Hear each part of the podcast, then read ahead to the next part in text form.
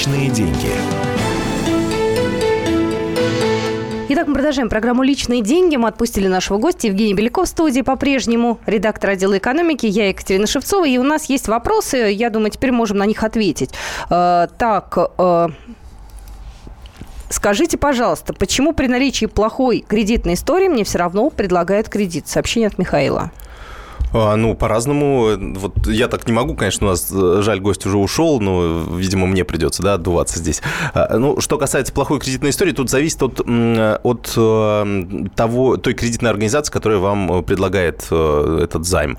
А, то есть, если, грубо говоря, вам микрофинансовая организация предлагает, ну, это другое дело. Они, в принципе, как раз с этой категорией заемщиков и работают. То есть, у них и, собственно, реклама на этом построена, что если вам отказали в банке, у вас плохая кредитная история, и в банке вам никак никак нельзя получить кредит, то добро пожаловать к нам. У нас всего 300% годовых, э, так что можете брать на любых условиях. Mm. Вот. А что, кроме того, есть небольшие банки, которые пользуются тем, что, ну, понятное дело, что э, такие продвинутые заемщики, хорошие заемщики, они стараются идти в более крупные банки, те им могут предоставить более выгодные условия. Мелким банкам, небольшим, приходится на этом рынке работать, им тоже нужна определенная аудитория, определенная клиентура, и они, конечно, э, пытаются уже ее заполучить вот благодаря тем людям, у которых плохая кредитная история. То есть, с одной стороны, плохая кредитная история – это все-таки не, не клеймо, да, такое, что все, никогда больше вам кредит не дадут. Клеймо – это банкротство физического лица. Вот если вы банкрот, э, ну вот по этому закону о персональном банкротстве, который у нас сейчас действует, то, конечно, там уже по закону вам никто не даст э, в течение пяти лет э, какой-либо кредит. А здесь э, это все на усмотрение кредитной организации. Хочет, выдает. Ну, естественно, она предлагает не под 12-13% годовых, а там все-таки за гораздо более значительные ставки там, от 25-30% годовых. Так что ну, зависит от вида кредита, от суммы, от срока, но, тем не менее, там, конечно, будет гораздо дороже. То есть и плохая кредитная история – это может быть просто как возможность для наценки для банкира. То есть он оценивает вас как заемщика, понимает, что рисков у, у, него с ним, э, у, у него с вами больше, поэтому он, конечно, делает дополнительную э, маржу себе на этом. Ну хорошо, мы пока тему кредитов э, в стороночку отодвинем. Если есть вопросы, вы можете нам позвонить в прямой эфир 8 800 200 ровно 9702. У нас есть еще немного экономических новостей. Да, у нас э, действительно есть, мы такую э, сходную тему э, опишем, что касается страховых продуктов. То есть Центробанк у нас отвечает, у нас теперь в течение нескольких лет последних является таким финансовым мегарегулятором, то есть он регулирует все рынки, которые так или иначе связаны с финансами. То есть и фондовые рынки, и банковский сектор, и страховой сектор. Там, конечно, тоже очень, очень много много проблем. А что там могут быть за мошенничество? Я пытаюсь сейчас понять. Э, страховое мошенничество, это вообще что такое? Ну, это имеется в виду, что когда человек на самом деле у него страхового случая нет, а деньги он хочет получить. А, ты имеешь в виду такие случаи? Я да. почему-то сразу подумала про поддельные полисы или что-то такое.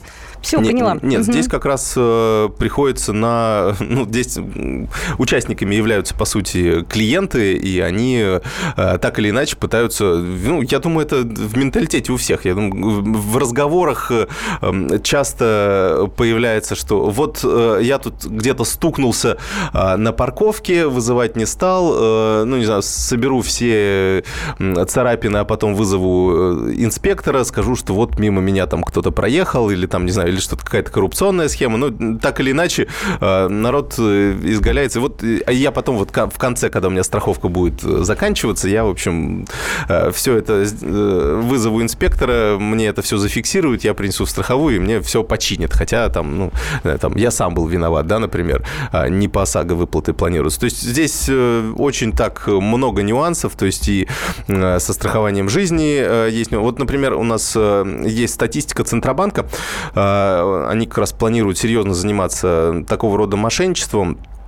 А, и там по, э, на разного рода мошенников приходится около 10-20% страховых выплат. Угу. И в ОСАГО в этом показателе достигает 30% доля э, ОСАГО. По автокаско 20%, страхование имущества там порядка 15%. То есть это ну, такие серьезные показатели. Это там, не, не единицы не, случаев, не 1-2% и так далее. Поэтому планируют сейчас в Центробанке посерьезнее этим заняться. Видимо, будут контролировать... Ну, причем здесь Э, с двух сторон пойдет работа. Мы знаем, что э, в течение э, трех лет, причем здесь мошенничество тоже, кстати, имеется в виду не только со стороны клиентов, но и со стороны страховых компаний, потому что они иногда могут не реальные случаи страховые, они могут их оценивать, либо недооценивать, либо, соответственно, просто под теми или иными оговорками, в общем, не выдавать человеку ту сумму, на которую он рассчитывал, на которая полагается ему по договору. Либо договор там как-нибудь прописан, прописан э, очень мутно и э, всегда можно найти зацепки. То есть у юристов страховых компаний, э, я думаю, что... Ну, было бы интересно, может быть, ваши случаи общения со страховыми компаниями послушать. То есть насколько... Uh-huh. Вот сталкивались ли... Вот мы возьмем, наверное, другую историю. Сталкивались ли с мошенничеством со стороны страховых компаний? Ну, в том или ином продукте, ну, да? я думаю, что некоторых слушателей наверняка обманывали страховые компании. Я думаю, даже многих. Ну, как обманывали? А, наверное, не то слово, да? Ну, ну, не то, что... Ну, кого как. То есть э, я точно знаю, что у меня просто один из знакомых работал юристом в одной из страховых компаний. Так вот, в их задачу, их отдела входило придумывание. То есть им спускались, ну, какие-то э, сложные случаи, э, и в их обязанность входило найти юридические зацепки для того, чтобы деньги не платить. То есть это... Неправильно оформленные бумажки, да, да, да, не вовремя обратились туда-то, сюда-то, тут не так сделали. Да, бывает такое. Можете поделиться своими историями. Номер телефона эфирного 8 800 200 ровно 9702. Да, э, здесь вот э, что сейчас планирует делать ЦБ, э, мы знаем, что последние три года у нас, даже больше, наверное, уже идет активно чистка банковского сектора. У нас Несколько сот кредитных организаций уже ушло с рынка, и там потери, буквально вчера Антон Силуанов, глава Минфина, оценивал потери только государства от э, тех денег, которые пропали в проблемных банках, 100 миллиардов рублей за прошлый год только.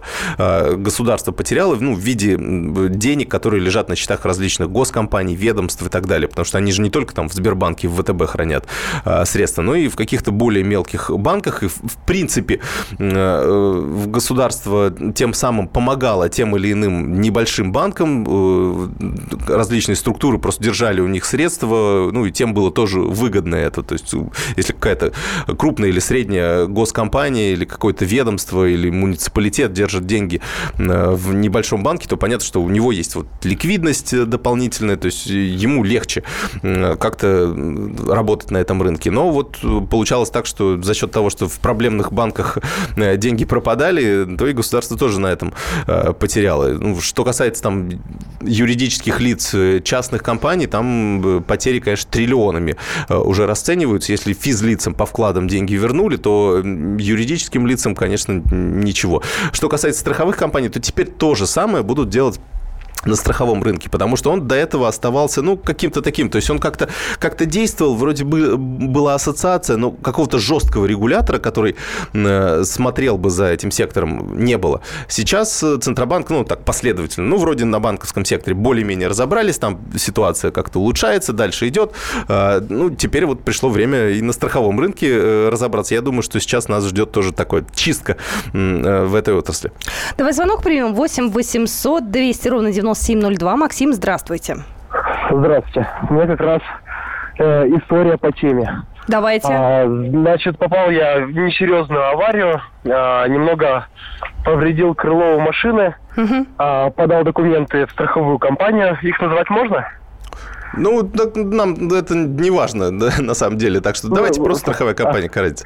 Да, значит, подал документы, а, ждал несколько месяцев, деньги не приходят, позвонил им, оказывается, 500, там, 50 рублей мне выплатили за это крыло. Я думал, мне вообще бабушка перечислила деньги на карту. 550? Это как сильно смешно. А чем объяснили? Приехал, а, вот. История в том, что приезжая к ним и говорю, что мне кажется, что денег мало. Они говорят, пишите письмо, что вы не согласны с этой суммой и делайте независимую экспертизу. О. Провела независимую экспертизу, угу. а, насчитали мне порядка 38 а, тысяч. Угу. И они ответ, э, они мне перечислили еще сверху 700 рублей. Ага. И написали такую бумагу, что я ее перечитывал раз пять и не мог понять в итоге, прав я или не прав. А, подумал, что лучше, чтобы разобрался в этом суд, вот, подал в суд, подождал в итоге э, около шести месяцев, пока все судебные заседания шли.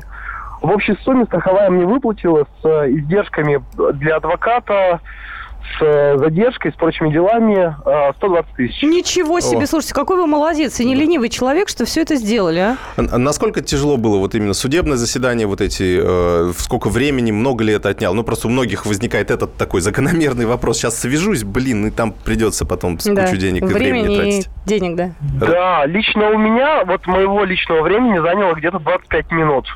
То есть я встретился с юристом, передал ей все документы, ага. и Потом один раз я еще с ней встретился, чтобы забрать документы обратно. А, ну она и... по доверенности уже представляла ваши интересы в судах, правильно? Да, все по доверенности делала, и ожидать пришлось... Ну, там страховая тянула, как могла, в общем, ждал где-то три месяца. Скажите, пожалуйста, а деньги вы уже все получили, да? То есть все уже в порядке?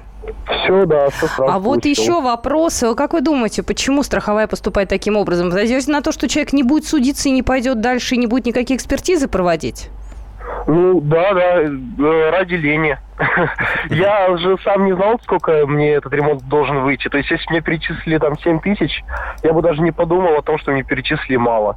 А, ну Но то есть... они сильно пожадничали и сами себя наказали. Супер, я вас поздравляю, вы прям э, вселяете надежду, спасибо. Да, ну вот, вот хорошо, действительно, это э, есть такая распространенная история, когда страховые компании, конечно, занижают степень ущерба, ну, понятно, здесь, здесь такой э, явный, очевидный конфликт интересов между страховой компанией, которая не хочет отдавать э, свои деньги, э, и клиентом, который все-таки хочет возместить свой ущерб, потому что до этого он все-таки этот страховой полис-то купил. А, поэтому здесь, конечно, да, действительно, страховая сильно пожадничала и вот поплатилась. Хороший пример, да. Там такая добрая, такая сказочная история. Хорошая, хорошая. Хорошо, прям вера, в, вера в человечество прям возникает сразу, возвращается. Дважды пытались не выдавать деньги по страховому случаю. Это в Сбере и ВТБ-24. Ссылались, что не хватает денег, много получает. Только после того, как пригрозил, что напишу по электронке в Центробанк, сразу все нашлось. Ну вот все-таки угрозы, штрафы и все остальное, они работают, надо этим пользоваться, не лениться. А, действительно, как вот наш сказал слушатель, времени это не сильно много занимает. А еще слушать программу «Личные деньги», потому что Евгений Великов э, какие-то самые традиционные способы обмана вам, э, как правило, рассказывает. В газете «Комсомольская правда» об этом пишется. Мы вам э, пытаемся некий сценарий действий нарисовать. Вот. Но я думаю, что мы такую же тему продолжим еще раз. Может быть, даже на следующей неделе это сделаем. Личные деньги. То, о чем все говорили весь день – складывается в картину дня на радио «Комсомольская правда». Ключевые новости, события и происшествия обсуждаем в прямом эфире вместе с вами. Слушайте и звоните в программу «Картина дня» по будням после 7 вечера по московскому времени.